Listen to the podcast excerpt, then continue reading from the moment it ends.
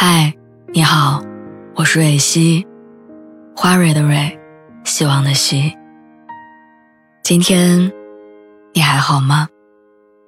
你可以在微信公众号和微博中搜索“蕊希”，每天晚上我都会用一段声音陪你入睡。听完今天的故事，祝你晚安，做个好梦。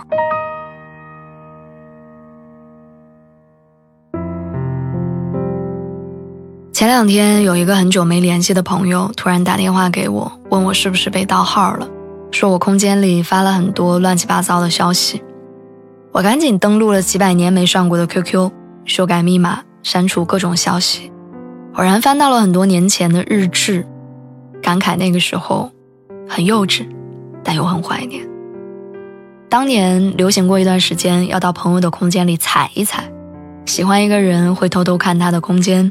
猜测他今天的心情，每个动态有没有潜在含义，留言里有没有可疑的人出现，看完还会小心的删除访客记录，怕对方看到。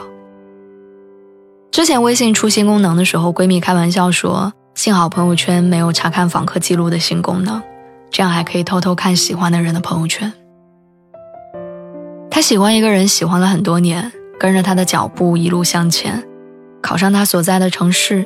走过他朋友圈里发过的街道，听他喜欢的歌，也看他推荐的话剧。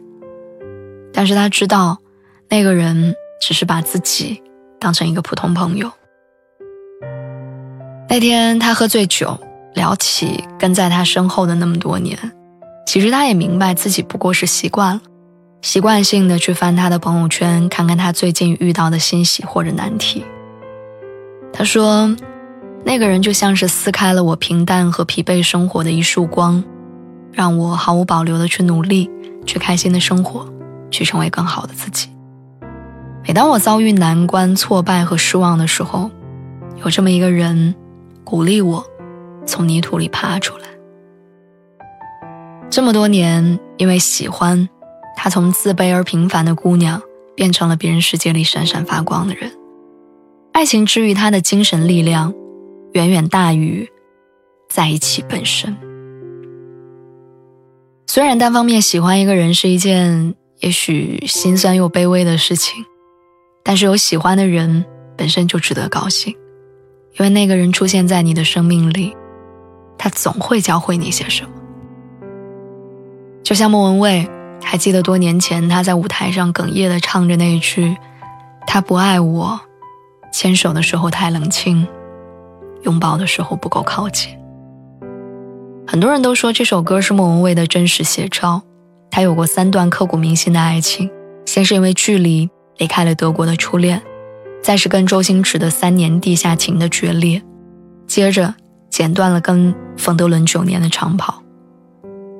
然而，即使尝过爱情的苦涩，面对坎坷的情路，她依然保持从容，并且豁达地说：“初恋男友教会我讲德文。”星仔教我品尝红酒，而冯德伦教会我谈恋爱要开心。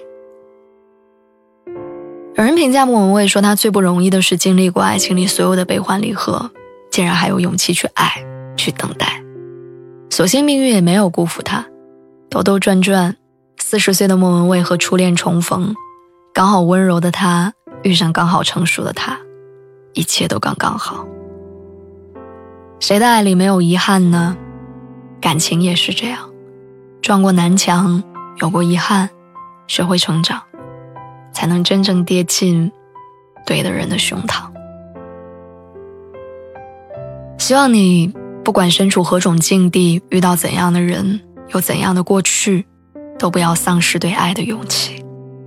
不是你的不必勉强，是你的，不管绕多大一圈，命中注定的人。他都会回来，所以你要相信，加油。